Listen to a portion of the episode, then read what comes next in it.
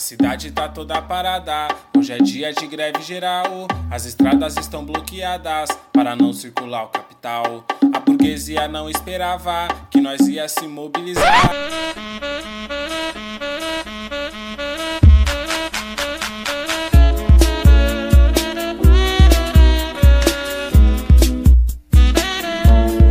Alô, amigos!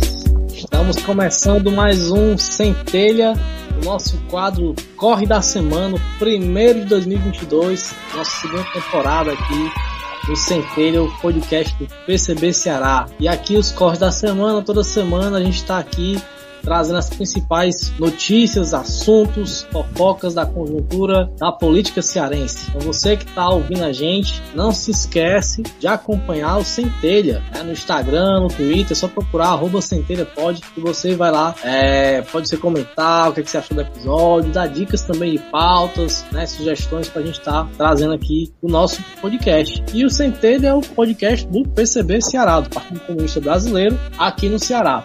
Então a gente está aqui para dar prosseguimento, né, ao que a gente fez aí ano passado, na semana e agora a gente chega em 2022 com mais coisa, já começa o ano com muita coisa para conversar aqui. E para a gente começar, né, a apresentar nossa bancada, eu já mais uma vez esqueço sempre de botar meu nome, eu sou Antônio Lima Júnior, estou aqui mediando mais uma vez nosso código da semana. E para começar aqui a apresentar nossa bancada da, da do corre dessa semana, né? Vamos começar com ele, que tá todo quinjonzinho. Nosso camarada Eliezer. Bom momento, comuners. É, é, hoje o Lima vai dormir, né? Pensando no meu corte. Amanhã ele vai trabalhar pensando no meu corte, igual aquele meme, né? Aí amanhã ele vai se deitar de novo na cama pensando assim: meter o corte do Kim Jong-un e foda-se, né? Porque realmente ficou um pouquinho ridículo, confesso, mas tudo a gente faz pela família, né?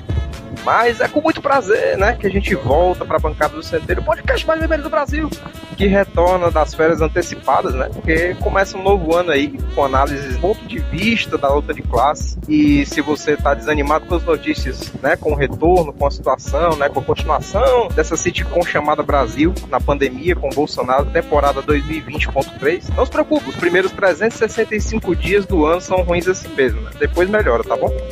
E é com esse espírito otimista que agradeço ao jovem mais velho do Ceará, o camarada Lima, e com a camarada mais indie do, do triste bairro de Fátima, a Isa. É, vamos que vamos, que 2022 vai ser, ó, uma merda, viu? Vai ser ridículo. Vai ser só meio desboiado. E ela também aqui fechando nossa bancada dessa semana, camarada Isa. Ela que tá super empolgada com o fim do recesso, mas que já comprou todos os ingressos da mostra retrospectiva do Dragão do Mar. E aí, Isa? E aí, gente? Pois é, né? Acabou meu recesso, voltei a ter aula.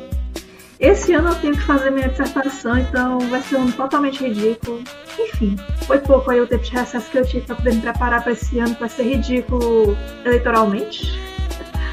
e também na minha vida pessoal, mas bora lá, né, gente? Coragem.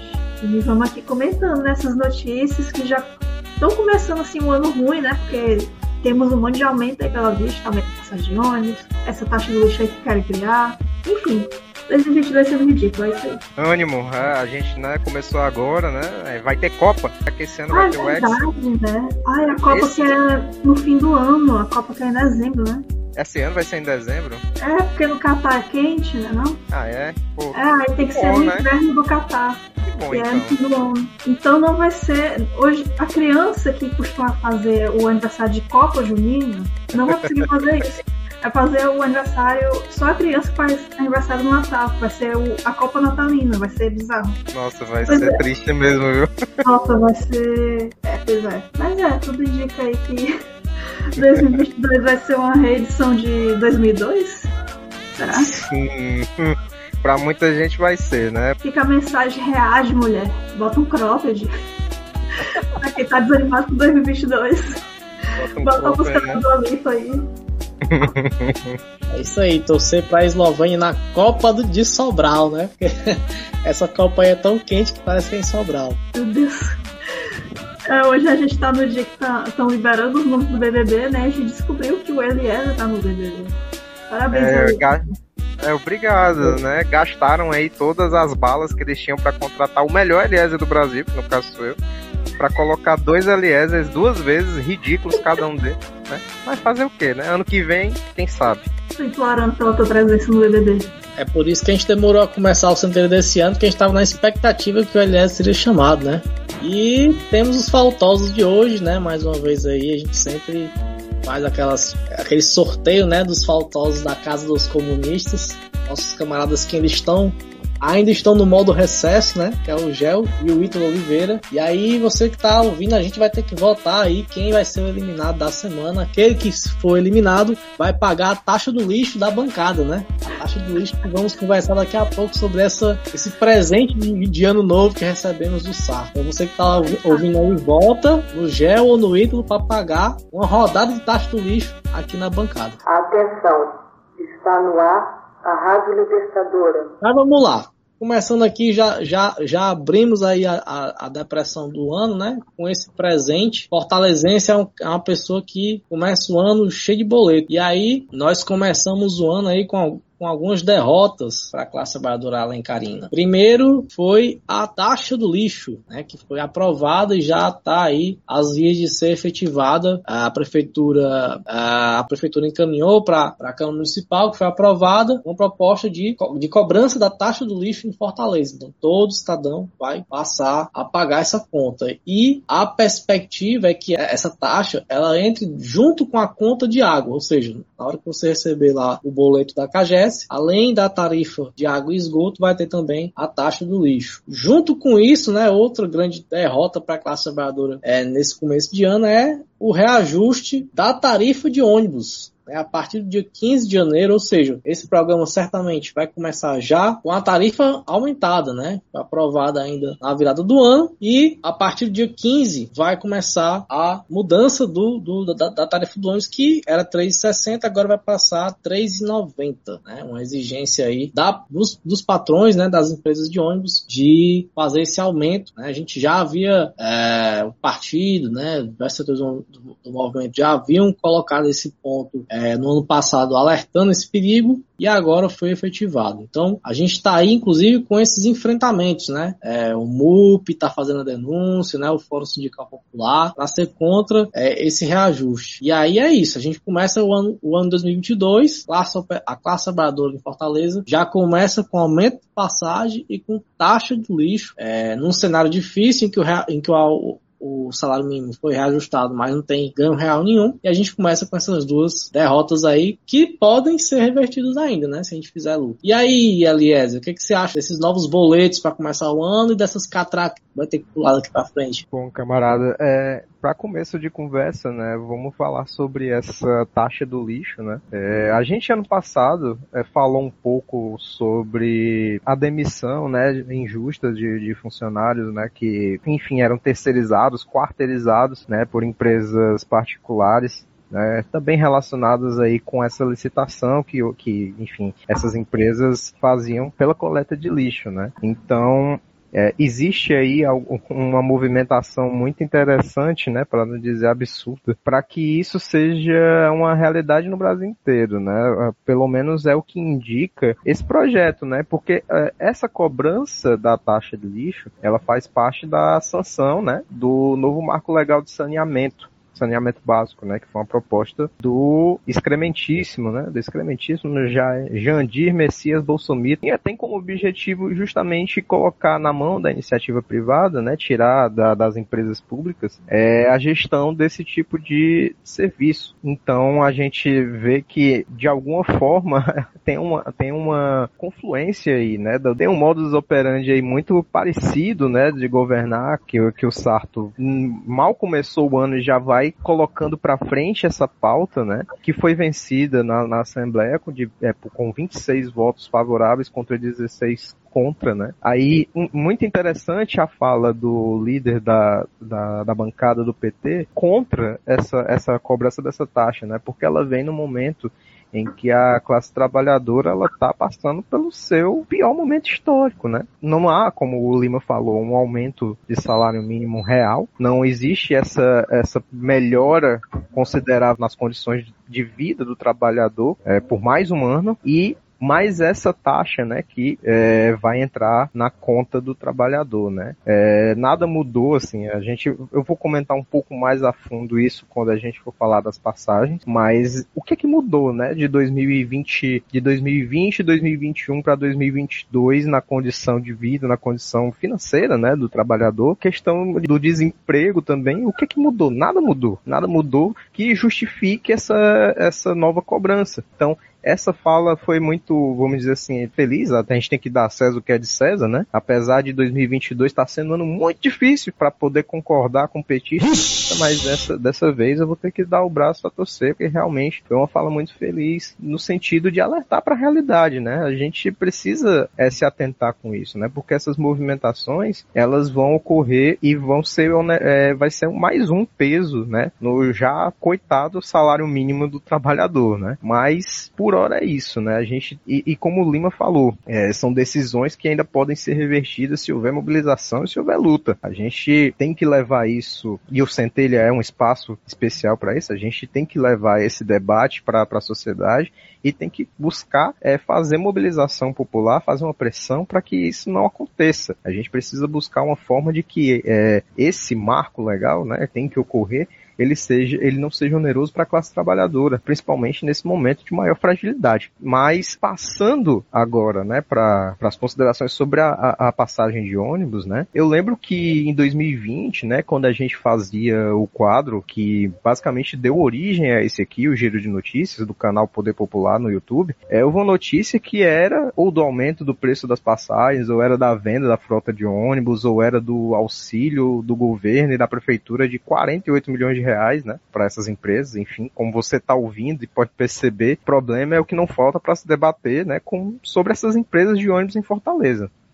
Aí, naquela época eu tinha estudado a pauta, né, para falar sobre diversas coisas, ia fazer um resgate da época da CTC, né, do lobby dessas mesmas empresas à época, né, meu, eu tive o meu momento busólogo, né, é, no ano passado para poder pesquisar sobre isso, né? A CTC levava passageiros em linhas, né? Aliás, é do lobby dessas empresas na época que levavam passageiros em linhas, vamos dizer, alternativas e como isso desencadeou no fim daquela empresa que era estatal, né? E que já tinha sido destaque nacional de lucro no começo dos anos 90, né? Isso com a passagem mais barata do Brasil, tá? Assim, por que, que eu fiz esse resgate? Porque essas empresas privadas, né, que cumprem essa função de gerir o transporte público em Fortaleza, são um ponto central do que hoje a gente sente no pulso. Eu não sei se todo mundo vai lembrar, mas em dezembro do ano passado, é, ameaçaram aumentar a passagem até 50% do seu valor, né? Aí eu acho que vendo a reação do público que começou a comentar nas redes sociais que o negócio agora era um, dois, três pulão de cada vez, né? Decidiu fazer esse aumento da passagem que era de 3,60 e agora é 3,90 como uma forma de manter esses aumentos de maneira gradativa, porque a gente não pode se enganar, tá? Em breve, eles vão meter esse aumento de 50% sim, já que não houve um, um ano em que as passagens não tivessem aumentado, excetuando, claro, o ano de 2020 para 2021, por razões óbvias, né, da pandemia.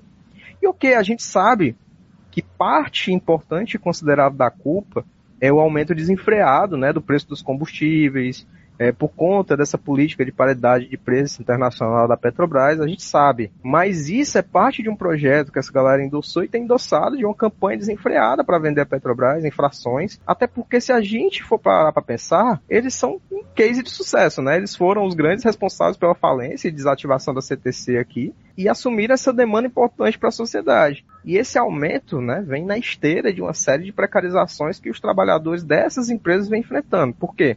Veja só que interessante, extinguiram a função de cobrador, né, jogando todo o ônus dessa decisão para os motoristas, né, que durante muito tempo tiveram e têm que ficar responsáveis pela catraca ali, é, impuseram a, é, a, implantação dos passe-carro para evitar prejuízo em assaltos de ônibus, né, Agora os ônibus são assaltados igual, mas quem perde celular, dinheiro é o passageiro, né? E fora aquela situação que eu já comentei dos 40, 48 milhões que essas empresas receberam para, segundo o SAR, é, não aumentar o valor da passagem com a justificativa da pandemia, certo? E aí o que mudou, né? Porque a pandemia segue em curso. A burguesia nacional já está se debatendo com a possibilidade do trabalhador ter que se afastar com o atestado por causa da Ômicron. O aumento anual do salário mínimo no Brasil segue abaixo do que exigem as condições mínimas de sobrevivência, né? E sem falar no desemprego em alta sem previsão de parar. Aí a gente pergunta, Diese, quando a gente lê é, é, quanto deveria ser o nosso salário, dá vontade de rir, né? 6 mil reais? Tá de sacanagem, Diese o brasileiro lê isso, dá uma gaitada, né? Assim, porque na realidade, no dia a dia, no chão de fábrica, no trabalho dele, ele sabe que mais do que nunca, né, que esse salário será dele, né? Nunca, nunca vai ser esse salário. É, esses dados só mostram o abismo que a gente vive. Sim, ponto. O nível de absurdo que o brasileiro tolera enquanto a classe média, né, que ganha esse valor um pouco mais, dorme e acorda com o rei na barriga, é, é engraçado, né? Mas o fato é que o aumento da passagem é uma pauta da classe trabalhadora. É, é uma pauta que não se resfria e que em vários locais do mundo deu em revolta grande. O Chile de 2019, aquelas revoltas populares, né, do Chile, foi por esse caminho. No caso lá foi o aumento da passagem de metrô. É, em 2013, né, São Paulo, lá com o movimento Passe Livre, deu origem àquilo tudo que a gente já conhece. Então, é bom para esses caras se ligar, porque, assim, eles estão mexendo num vespeiro muito grande. E ao JC, o MUP, o MEP, como o, o, Lima falou, aqui no Ceará já estão pautando esse ajuste, né? Já estão fazendo a sua mobilização aqui nas bases. Porque é preciso dizer para esses empresários que esse tipo de abuso não pode e não vai passar impune. Muito bem, Eliezer. E agora, falar aqui com a Isa, o que é que ela acha dessas, desses presentes aí que nós ganhamos de Natal e Ano Novo, né, do Sarto, que foi o aumento da tarifa do ônibus, né, e agora a taxa do lixo. E a Isa, gostou do presente? Ora, tava precisando desse presente, valeu, Sarto. Sim, gente, pois é. é...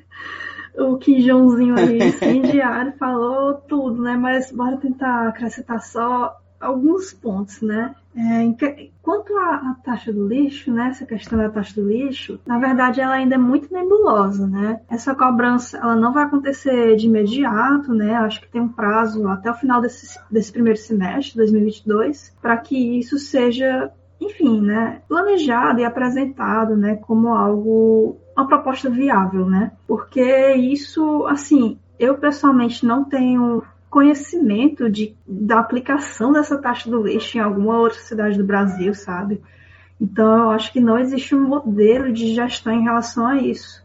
Então, por exemplo, essa proposta de vir na cobrança da, da CAGES é apenas uma proposta, não é algo certo, né? E, e assim, é, é complicado, né? Porque não tem tanta relação, né? É, é, faz parte do saneamento básico, claro, mas como é que você mede, né? A quantidade de lixo que cada pessoa vai gerar, cada família vai gerar, cada residência, né?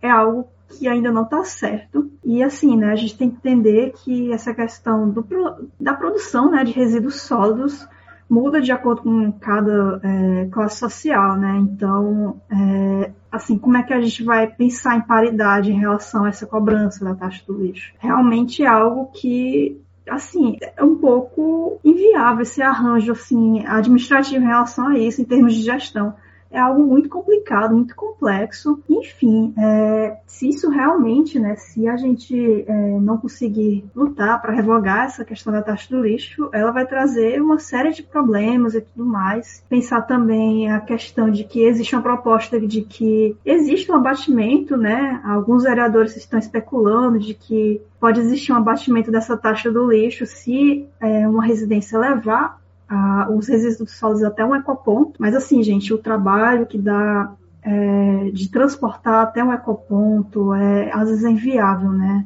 Então, assim, tá muito complexo essa questão da taxa do lixo. Não vai ser uma cobrança justa, né, para cada residência, para enfim, para a classe trabalhadora como um todo. Então, é, é algo até um pouco difícil de comentar, porque não existe um modelo pronto para isso. É algo que está sendo debatido e, e, muito difícil, sabe, de, de definir. É, eu não sei se vocês, é, na residência de vocês, vocês conseguem né, separar o lixo e tudo mais. Aqui na minha residência a gente faz isso. E inicialmente a gente tentou fazer isso por meio do ecoponto. Só que o ecoponto é muito complexo, gente. É, você tem que separar cada tipo, né? Especificamente garrafa do tipo 1, né? Tem aquelas numerações.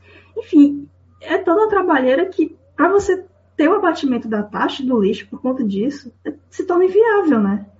Mas, enfim, é, a gente tem que também pensar na questão das associações de catadores, né? Como é que essa questão da taxa do lixo vai impactar esses trabalhadores também? Então, é um, é um debate que está em aberto e que a gente né, pelo que pelo pouco que a gente está acompanhando, só vai trazer uma série de derrotas para a gente, porque com certeza o modelo de gestão né, desses resíduos sólidos aqui em Fortaleza não vai beneficiar né, a classe trabalhadora e realmente só vai beneficiar essas empresas privadas que é exatamente o alvo, né, desse marco legal do, do saneamento básico. É, a gente tem que pensar também que essa questão da cobrança da taxa do lixo, ela é uma medida de redução da produção de resíduos sólidos. Não é uma medida de educação ambiental, né? Para que a gente possa repensar o nosso consumo de, de lixo, né? É, não vai se dar por meio dessa cobrança. Então, se a prefeitura quer repensar a questão da, do dos resíduos sólidos em Fortaleza, ela está fazendo isso da maneira completamente errada, né? Tá realmente atacando economicamente é, a classe trabalhadora. E é o mesmo caso da, da tarifa, né? Do transporte público. Eu não sei se o metrô vai aumentar também, né? Mas enfim, R$13,90 para o ônibus é um absurdo. É, eu não sei quanto é que ficou definido a meia, né? Eu não sei se foi para 1,90 ou se foi para 1,80. Mas enfim. Para 1,80. Pois é, mas enfim, aí, infelizmente eu não pago mais meia, agora a gente está pagando essa meia, porque R$13,90 não vai dar para pagar. Então, gente, é, são os ataques né, que a gente vai sofrer e pesando no bolso, ainda mais nesse momento de pandemia, que né, a gente está no momento em que as pessoas ao nosso redor, quase todas estão positivando e tudo mais, gente sendo afastada do trabalho. Então, na prática, o que, que realmente mudou do ano de 2020, que não teve o aumento da tarifa para esse ano, né? Que a gente volta numa situação de aumento de casos e tudo mais. E a pandemia segue, né, com os seus impactos econômicos e tudo mais. E, enfim, não se justifica, né, nesse momento. O Sarto até comentou, né, quando ele foi anunciar esse aumento da tarifa da, da, da passagem de ônibus, que existia um plano nacional, né, de, de beneficiar essas empresas de ônibus, né, por conta desse da tarifa não ter aumentado nos últimos anos. Então, é sempre as empresas de ônibus se beneficiando com tudo isso, né? Aumenta a tarifa, mas também tem esse plano de, né, de salvar, é, de injetar mais é, dinheiro, né, nessas empresas de transporte público. Enfim, gente, é isso. Muito bem, é isso aí, Isa. É, Para tentar fechar esse assunto, né, comentar sobre as movimentações que nós começamos o ano. Primeiro assim, com relação à taxa do lixo, né? Como o Eliezer falou, ela é fruto de uma, uma demanda nacional que foi é, imposta, né? Essa cobrança pelo marco regulatório do saneamento. É o marco que foi sancionado pelo Bolsonaro, mas que é bom lembrar, esse marco foi é, construído no Senado e uma das principais figuras que construiu esse marco é, do saneamento foi o Tasso. Ah, e aí isso tem a ver com os interesses dos setores econômicos que estão aí envolvidos na utilização da água, principalmente aqui no país. Então, é, e aí é curioso, né? Porque aqui no Ceará tem essa péssima tradição de toda vez que a nível federal é imposto alguma, alguma mudança, a, aqui a gente automaticamente adianta e faz logo as imposições que vem do federal. Se a gente for lembrar, por exemplo, o que o Camilo fez aqui, né, com os modelos de reforma trabalhista previdenciária que ele, que ele criou, né, moldados nas reformas trabalhistas e previdenciária federal. Então, assim que o negócio começa a ser aprovado, né, aqui a gente já faz também. Então, no caso, né, porque tanto essa questão como a Isa falou, né,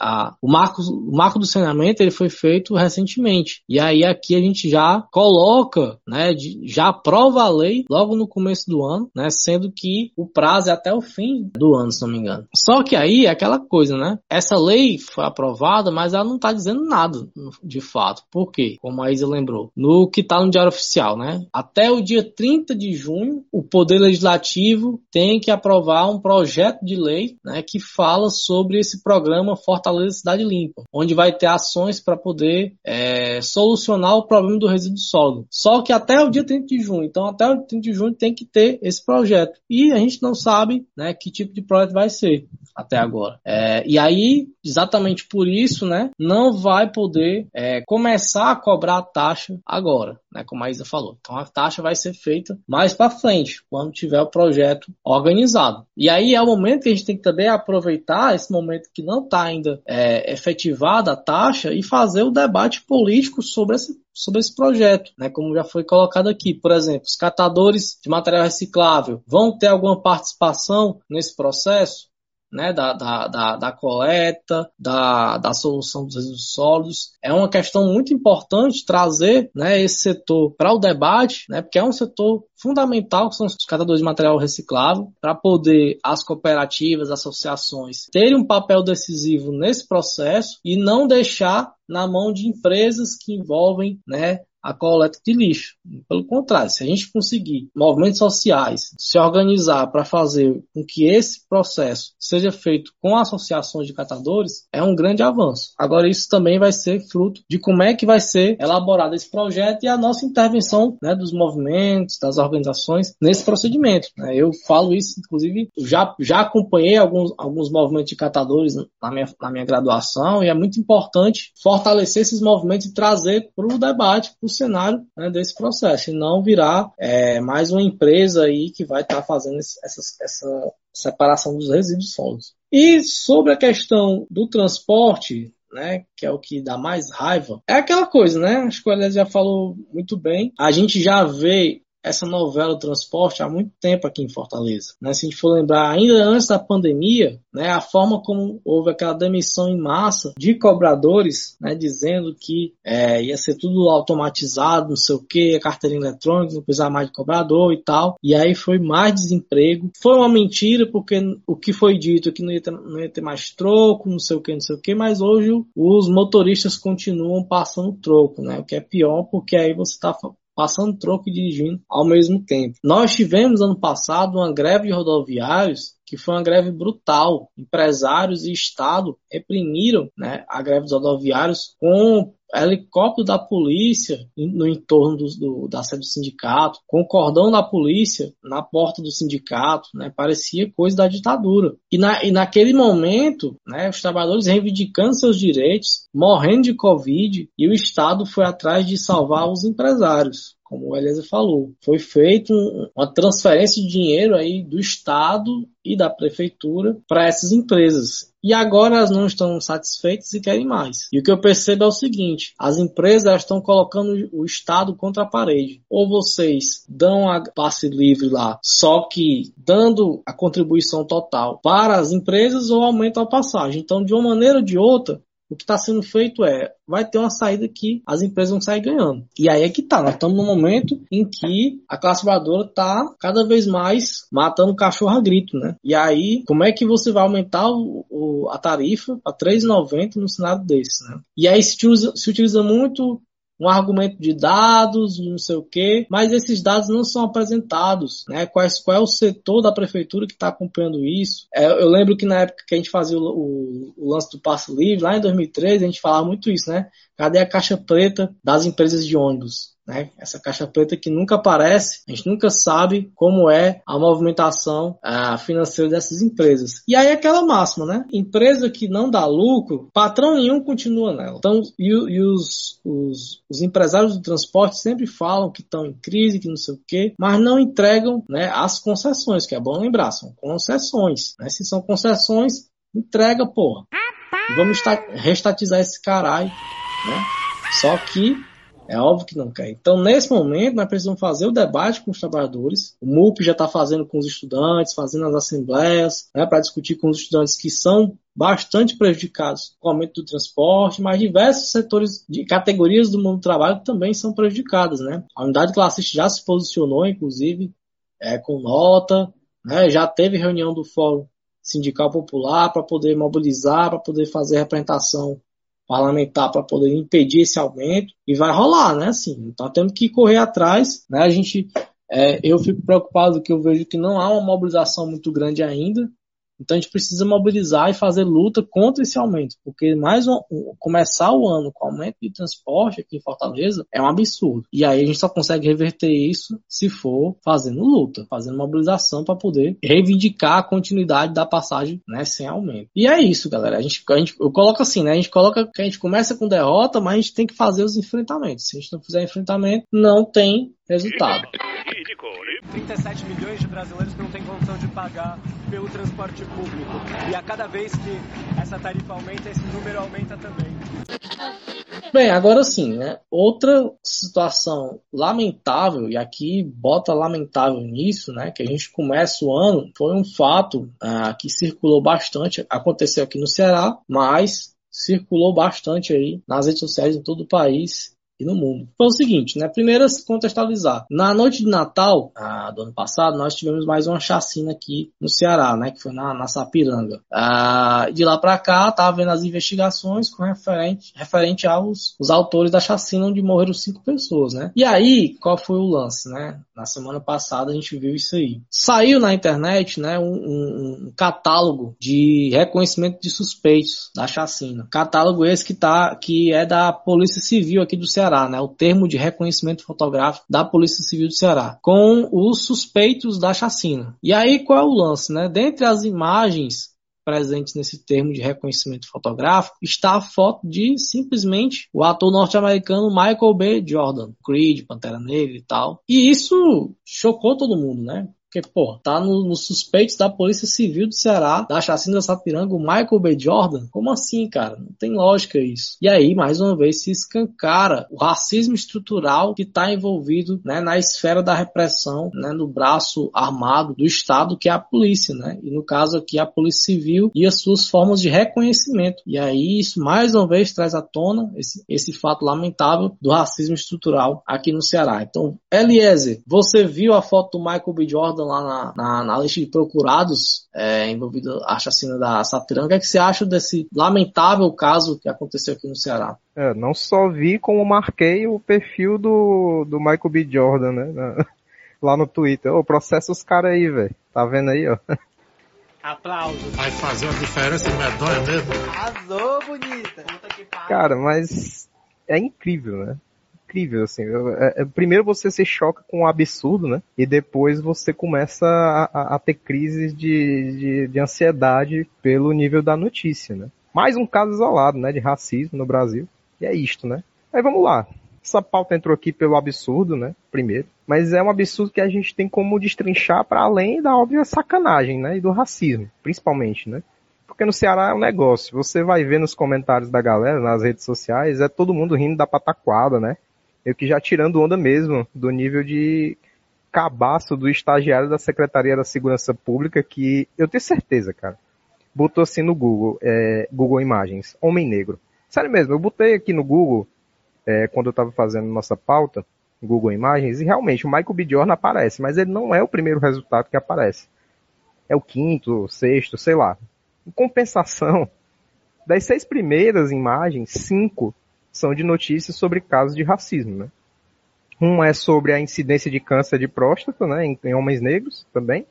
Mas, para ser justo, né, foi também coloquei lá é, para nenhum incauto dizer ah, lacrador, cheio de mimimi, bolsomito, chola mais. É, pesquisei homem branco no Google. E, cara, impressionante. É, imagens do Shutterstock, né? De homens brancos de terninho, e para não dizer que era tudo foto do Shutterstock, tinha uma notícia que mostrava aquele caso dos Estados Unidos, né, do Kyle Rittenhouse, eu acho que é assim que se pronuncia o nome dele, que foi inocentado por atirar e matar manifestantes do Black Lives Matter. Então veja aí, se não há uma normalização da associação do negro à criminalidade, né, de casos cada dia mais recorrentes de racismo, né, de polícia botando na vala pelo menos um George Floyd por dia, então é muito doido ver até que ponto o racismo vai. Quando a polícia põe no seu catálogo de suspeitos qualquer homem negro. E se escancara o que a gente vive gritando, né? A função da polícia não é a proteção do cidadão, é a de conservar a ordem e a ordem é burguesa. Proteger a propriedade privada e a ordem burguesa, ela é racista, porque o racismo é estrutural. E se ele é estrutural, é óbvio que parte do sistema capitalista se sustenta através do racismo, do extermínio da população mais pobre, seja de que maneira for, seja deixando morrer de fome, seja invadindo barraco e atirando para matar, seja enfiando dentro de presídios que cooptam esses homens periféricos, em sua grande maioria negros, é, em um sistema violento que se reproduz e que vai matar eles nas ruas Através de quem? Dela mesma, da polícia.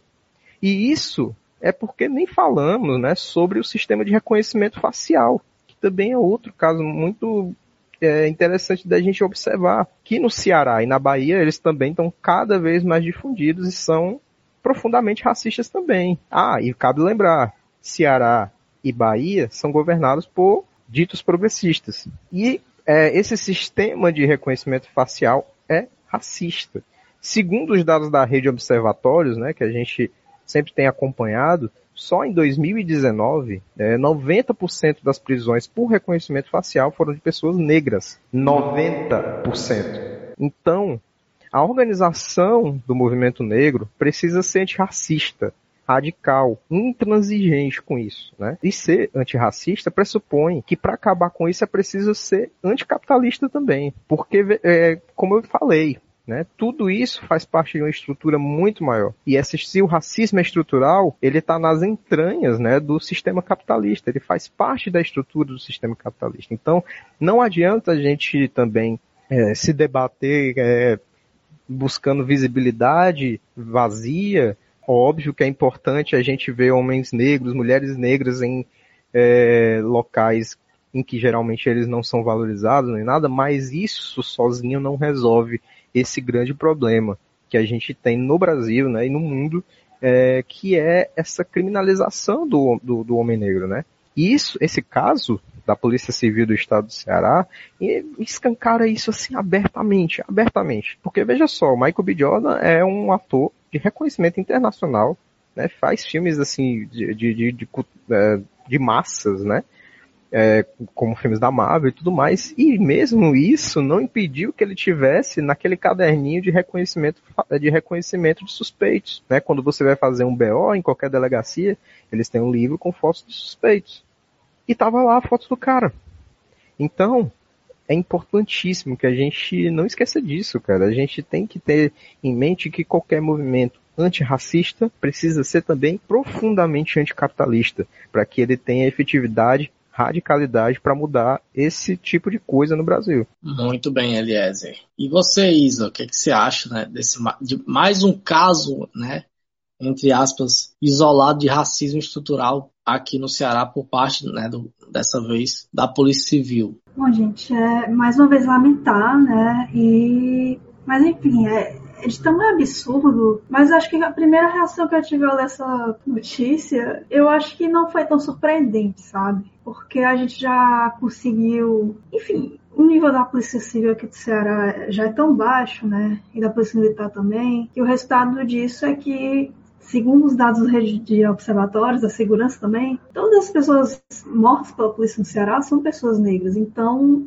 isso é mais uma da, das atitudes racistas se dão conforme né, é, esse modus operandi da polícia aqui no Ceará. Né? Então, infelizmente, esse tipo de notícia não surpreende. É só uma notícia assim, altamente absurda, porque, gente, o Michael B. Jordan, né, ele é um ator de sucesso, né? Ele é o Killmonger né, do, do Pantera Negra. Então, assim, o cara tá no, nos filmes, tá nas telas, tá no cinema e mesmo assim ele tá lá, né, como suspeito, né, porque todo homem negro da polícia do Ceará e do Brasil, né, e dos Estados Unidos, enfim, era um suspeito, né, de um crime. Então, assim, é loucura, né, é absurdo e, assim, é uma face tão conhecida, né, mas que ainda assim, é, para a polícia é apenas uma face qualquer de um suspeito, né. Inclusive, curiosidade, momento frescar, né, Michael B. Jordan foi eleito o homem mais sexy do mundo de 2020, né, se o mais sexy do mundo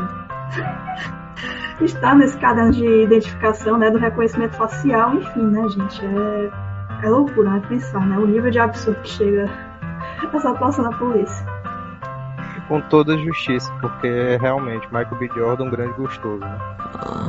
Pois é, gente, um grande gostoso tá, né, sofrendo esse, esse ato lamentável de racismo.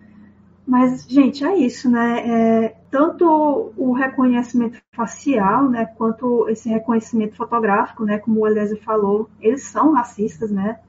É, o reconhecimento facial, ele é realizado, né, essas fotos são selecionadas pela própria polícia, né, pode ser estagiário, pode ser policial, enfim, mas é uma pessoa, né, e aí na, na cabeça da pessoa já está assim estabelecido que suspeito, né, o alvo é o homem negro, né.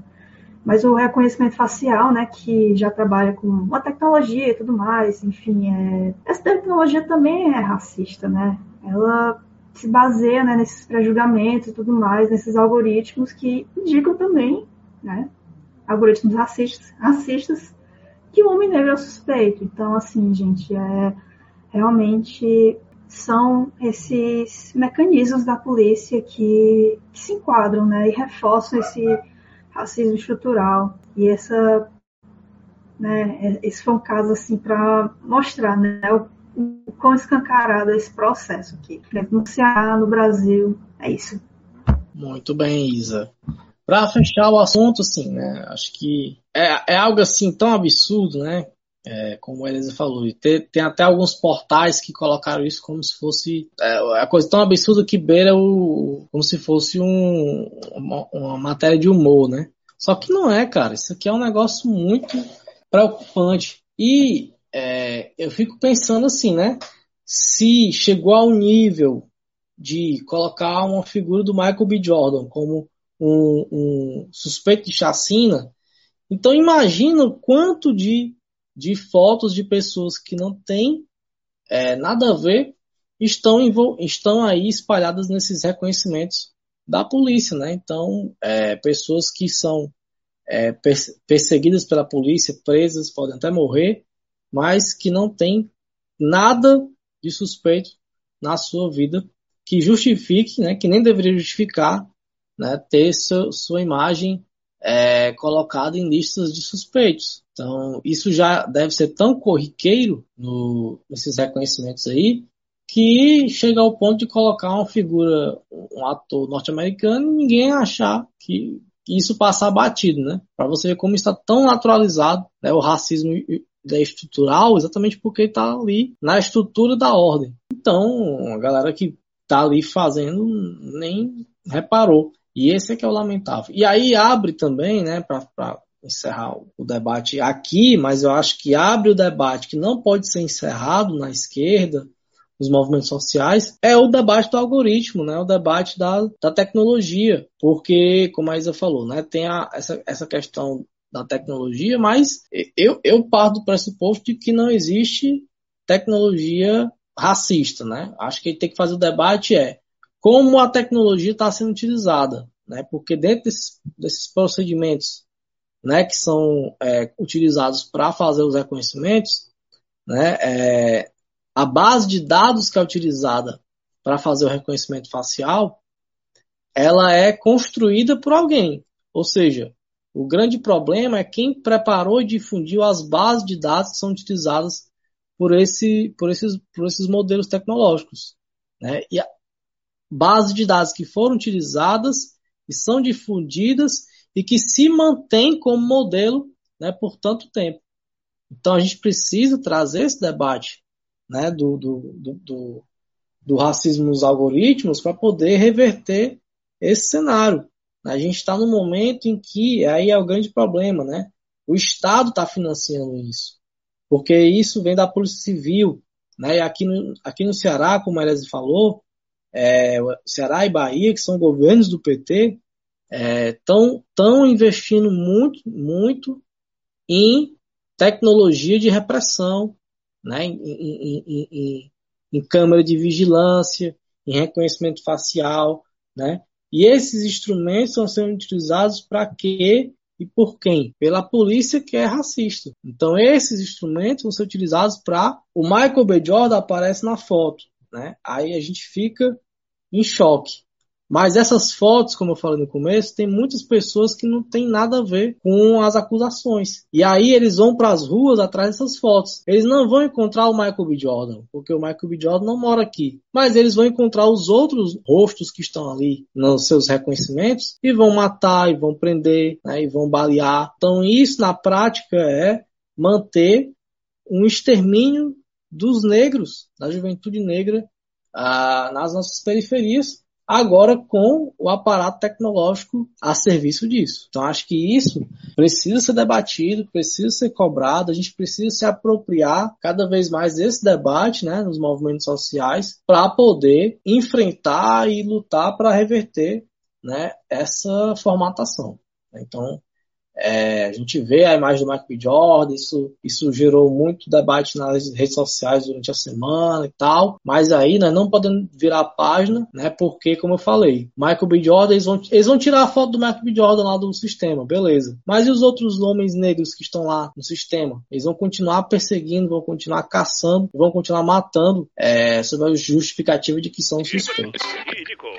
Era a alegria de estar bem comigo mesmo. Mas ele não entendia? Não, ele achava que a alegria para mim vinha de um baseado e que um tipo como eu não tinha motivos para andar Que alegre. café cabuloso, hein?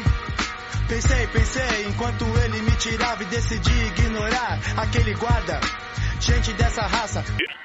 Bem, para encerrar nosso programa de hoje, assim, uma pauta, a gente falou que por, por falar em PT, né? Nós tivemos aí nessa última semana muitas movimentações na conjuntura política aqui do Ceará, né? A gente está vendo aí mudanças de partido, um, um partido agora é bolsonarista, o outro não é, né? É, tá uma movimentação gigantesca, né? E na última semana nós tivemos aí uma uma festa da filiação do, do PT, onde 12 prefeitos é, que eram de outros partidos saíram desses partidos e foram e se filiaram ao PT. É, nós tivemos agora, e aí agora o PT é o segundo maior partido com o maior número de prefeitos aqui no Ceará, perde apenas para o PDT, o PDT tem 67 prefeitos, né? agora o PT tem 29, e o PSD, que era o segundo, foi passado para trás, e agora tem 26.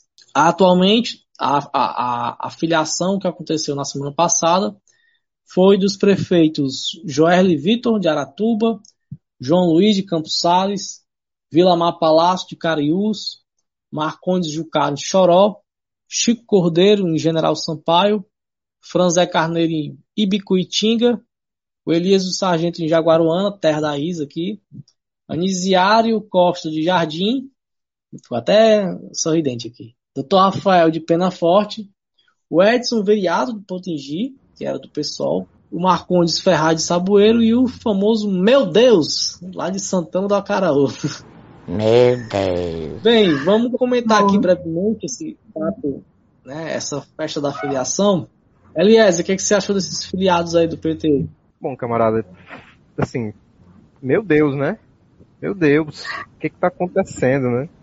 No cenário, no cenário político cearense. Cara, essa notícia, assim, quando eu recebi, foi assim, é, recentemente, eu acho que foi no dia 12, foi, foi no dia 12, é, eu tuitei a seguinte, o seguinte tweet, 12 dias de 2022. Tá impossível não odiar petistas. Eu sigo há 12 dias odiando petistas. Porque é uma coisa muito in- inacreditável, né? Os caras, eles abdicam de toda, toda, toda e qualquer ideologia, toda e qualquer concepção política que eles um dia já possam ter tido em nome da governabilidade, cara. É inacreditável. Você pega uns cabas velho desse aí do PL, eles foram pro partido no dia que o Lula vier aqui, né? Porque o Lula vai vir aqui para poder garantir, né, a base dele aqui durante a campanha, se a campanha dele se firmar realmente. E esses cabas vão virar as costas assim, ah, pau no cu desse otário, eu tô nem aí, eu quero é continuar aqui na minha prefeitura e foda-se, porque não existe, não existe nenhuma preocupação, cara, ideológica, né, assim, tipo, se existia, já se perdeu há muito tempo e isso escancara demais, cara.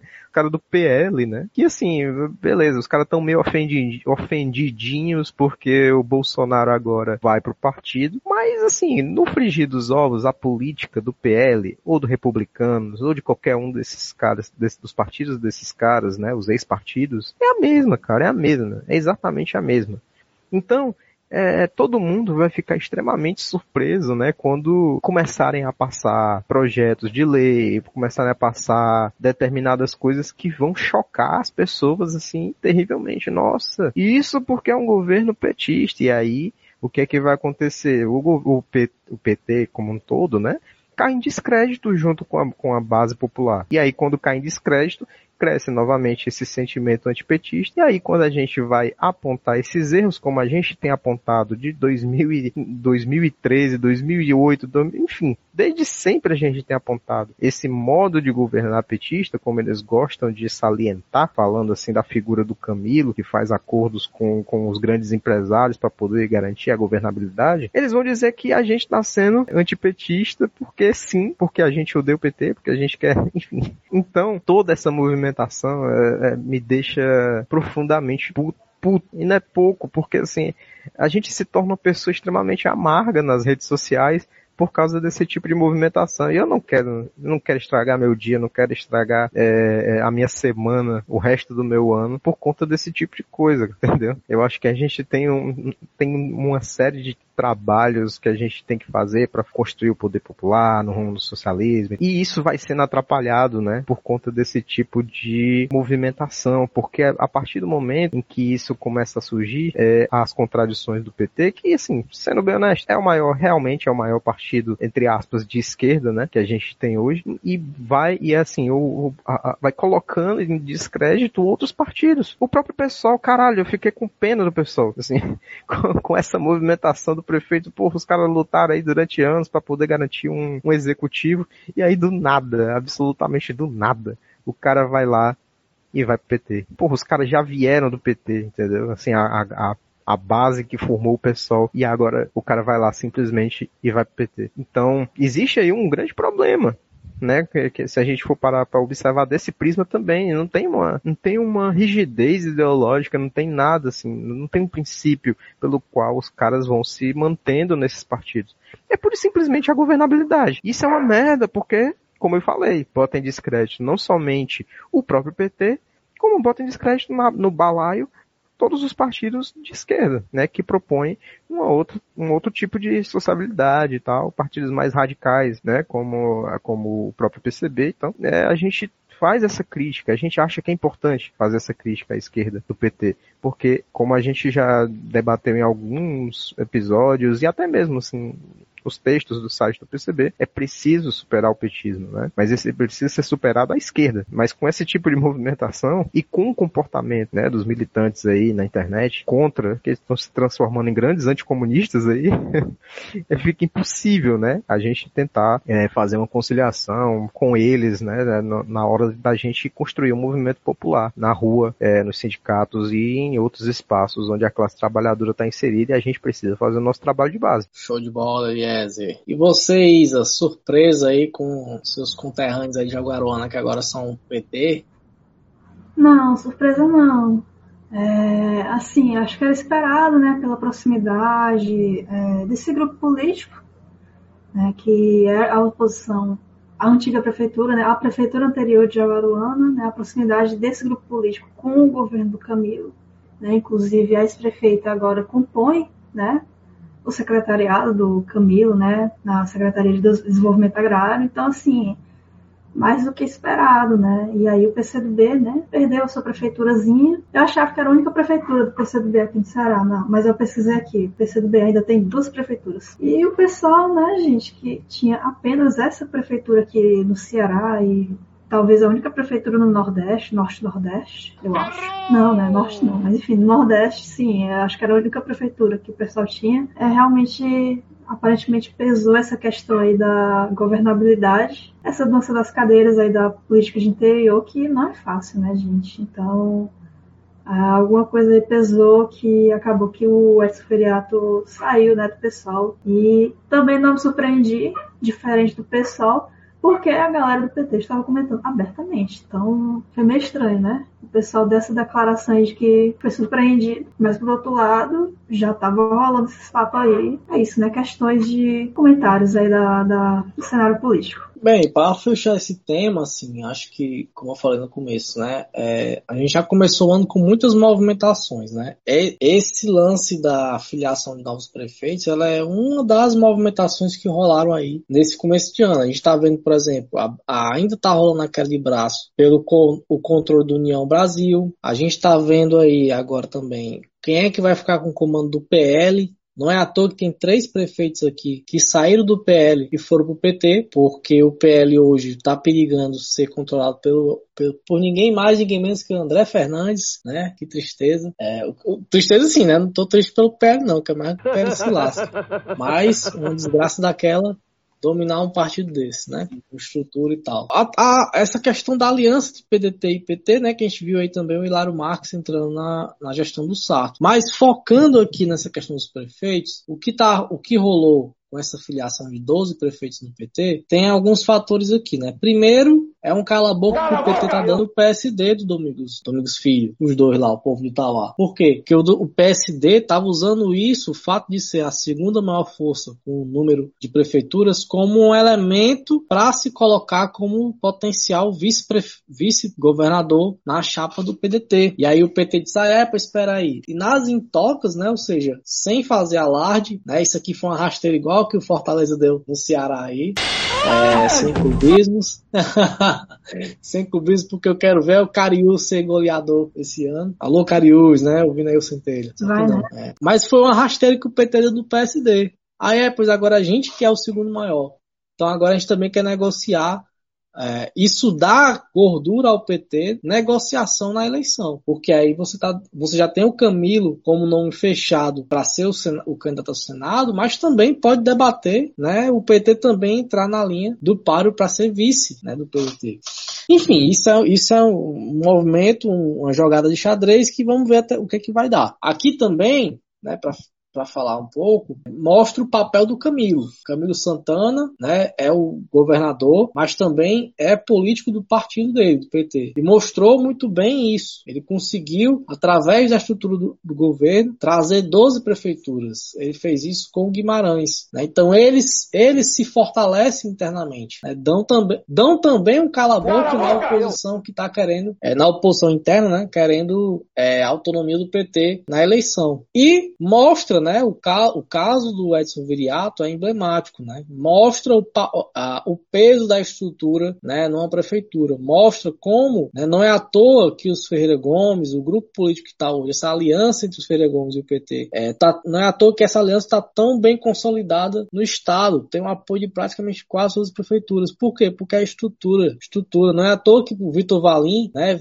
fez aliança com, com o Camilo. Não é à toa que o Gleisi está dizendo que vai votar no Camilo. Porque o governo governo do estado, quando faz a parceria com a prefeitura, meu amigo, aí vem dinheiro, aí injeta recurso. E certamente lá em Potengi, é, a ausência de recurso não está interligado com o governo, deve ter pesado muito. E aí, para fechar o assunto, né, vem o grande problema porque a gente tem que ficar atento, né, a gente, é, a, a gente que eu digo, não só PCB, mas a esquerda como um todo que se propõe a romper com essa estrutura do capitalismo, que é o seguinte, o grande problema do debate político aqui é a falta do debate ideológico e o peso da governabilidade. Porque esse movimento que aconteceu mostra que, que hoje está em, em xeque no PT é a governabilidade, não é o debate ideológico. Esses 12 prefeitos que entraram no PT não entraram para fazer debate ideológico, não entraram para, é, ah, vou entrar na corrente tal do PT. Ah, eu gostei mais do, da tese dessa corrente aqui. Não foi por causa disso.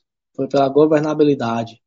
E isso é um grande desafio que a gente tem que ter na esquerda de não cair na tentação da governabilidade e insistir no debate ideológico. Um partido ele tem que ter o seu debate ideológico na linha de frente da, da sua concepção. Né? Se a gente não tiver o debate ideológico, a gente perde o conceito de partido que se propõe a fazer a ruptura. Né? E aí fica aquela grande discussão né, que não vai se encerrar aqui no Centelha e que muitas vezes é feito de forma atravessada nas redes sociais. Esse partido tal X ou Y ou Z é revolucionário ou não. E isso é um debate que a gente vê é, na prática nessas ações que são feitas. Né? E aí é aquela coisa, vamos que vamos que a luta está grande. Né? Sobre o é que é um governo progressista, a nossa posição é muito clara. Veja, um governo progressista, via de regra, é um governo do capitalismo com alguma preocupação social. A gente quer muito mais. Bem, gente, para encerrar o programa de hoje, vamos aqui dar nossas considerações finais e tocar o barco, né? E você, Isa, qual é a dica que você dá aí nossos ouvintes para essa semana até o próximo episódio do Centelha? É, gente, com certeza, né? É, a gente está aí na cidade está rolando uma mostra retrospectativa do Cinema do Dragão, então são muitos filmes. E tem filme cearense também, né? É para quem não conseguiu ver Cabeça de Negro, que foi uma dica que a gente deu, enfim, alguns episódios atrás. Vai passar de novo, né? Tá passando de novo. Tá passando também A Praia do Fim do Mundo, que também é uma produção cearense, né? Foi filmada lá na Praia do Caraí, lá na Calcaia, e mostra essa questão do avanço do mar. E tem também Fortaleza Hotel, que eu não vi ainda, que eu vou ver, né? Que é também aqui do Ceará. Então a gente tem muita produção assim, local, nacional, internacional. Então confiram lá, Cinema do Dragão, que R$ reais a meia, né? mas que na terceira está cinco reais, então dá para pegar vários filmes aí para ver, gente, e vale a pena. Vai lá. Bem, a minha dica aqui para encerrar o programa de hoje é você que ainda não adquiriu a nossa agenda, nosso livro Agenda de 2022 do centenário do PCB, né? O Partido Comunista Brasileiro vai comemorar agora, é, nesse ano 2022, 100 anos de sua fundação. E a fundação de Narco Reis, que é a fundação do partido, é, lançou a, a, agenda, né, o nosso livro Agenda, todo ano tem o livro Agenda da Fundação, e é esse ano é temático aos 100 anos do PCB. Tá muito massa. Todo dia você tem uma informação sobre a história do partido, sobre militantes históricos, né? É, durante todo o ano. E aí, você que não adquiriu ainda, você vai lá no site da fundação, que é a Vitrine Comunista, lá você pode comprar a sua agenda lá para esse ano. Compra a agenda que tá show de bola e é o centenário do PCB, né? Estamos aí com a programação sendo organizada é, a nível nacional em todos os estados, né, para passar o ano inteiro comemorando o centenário do PCB. E nada melhor do que comemorar o centenário com a sua agendinha debaixo do braço para você anotar suas tarefinhas revolucionárias é, e sempre tendo aí informações diárias sobre a história do partido. Então, vai na vitrine comunista e adquire a sua agenda dos 100 anos do PCB. Eliezer, quais são as dicas que você dá aí para nossos ouvintes para essa semana? Pronto. É, então, camaradas, é, essa semana, esse fim do ano agora, eu retomei a, a, uma maratona que eu já havia começado depois de um grande trauma aí que foi o final do meu último semestre, que é reassistir todos os episódios, menos os fillers, de Naruto Shippuden. Naruto Shippuden, que é inacreditavelmente bom, muito bom. E mais do que Naruto Shippuden, outra coisa que eu tenho escutado bastante é a trilha sonora de abertura de Naruto Shippuden, né? Inclusive eu vou, é, vamos colocar aqui no finalzinho a melhor música de abertura que é da temporada casa, sei, que é da Canabon Silhouette, que é uma música incrível, nada menos que emocionante, vai fazer você rir, chorar e se emocionar. E, parafraseando o grandíssimo ninja que copia, a Kakashi Hatake, o ninja que quebra as regras é como lixo, mas é muito pior do que aquele que abandona os seus camaradas sim, camaradas, porque é assim que tá na nossa dublagem brasileira, maravilhosa. Então essa é a minha dica agora para começar 2022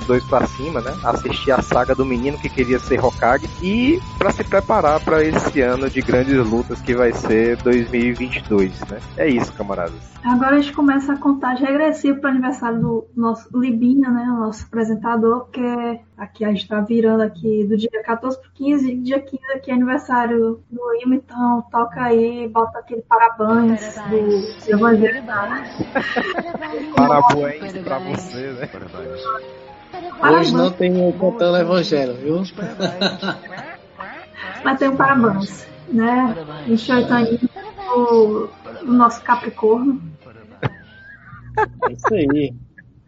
Parabéns. Capricórnio. Bem, depois dessa, desse lembrete aí dos ouvintes que já vão ter ouvido isso depois do aniversário, já vão saber as cenas do 20 e poucos chifres, a gente encerra né, o nosso primeiro episódio do ano 2022, aí, voltando com gosto de gás, o nosso quadro Corre da Semana, que toda semana a gente está aqui trazendo as principais notícias da conjuntura da luta de classes aqui no Ceará. E o Corre da Semana é um quadro do Centelha, né? o Centelha que é o podcast do PCB Ceará, do Partido Comunista Brasileiro. Você que está ouvindo a gente aí, acompanhe o Centelha nas redes sociais, né? Arroba Centelha Pode. Você tá lá no Instagram, no Twitter, se duvidar ainda tem a nossa comunidade no Mirk, né? Para aqueles que são cringes como eu e sabem entender. Começou. Então, até a... Aí feito aniversário. Só a geração malhação antiga. O cara fica nostálgico, eu entendo. Acontece, acontece. E é isso, galera. Semana que vem a gente tá aí com mais notícias da conjuntura. Forte abraço, vamos que vamos pra luta, construir o poder popular e o socialismo. Até amanhã. nada.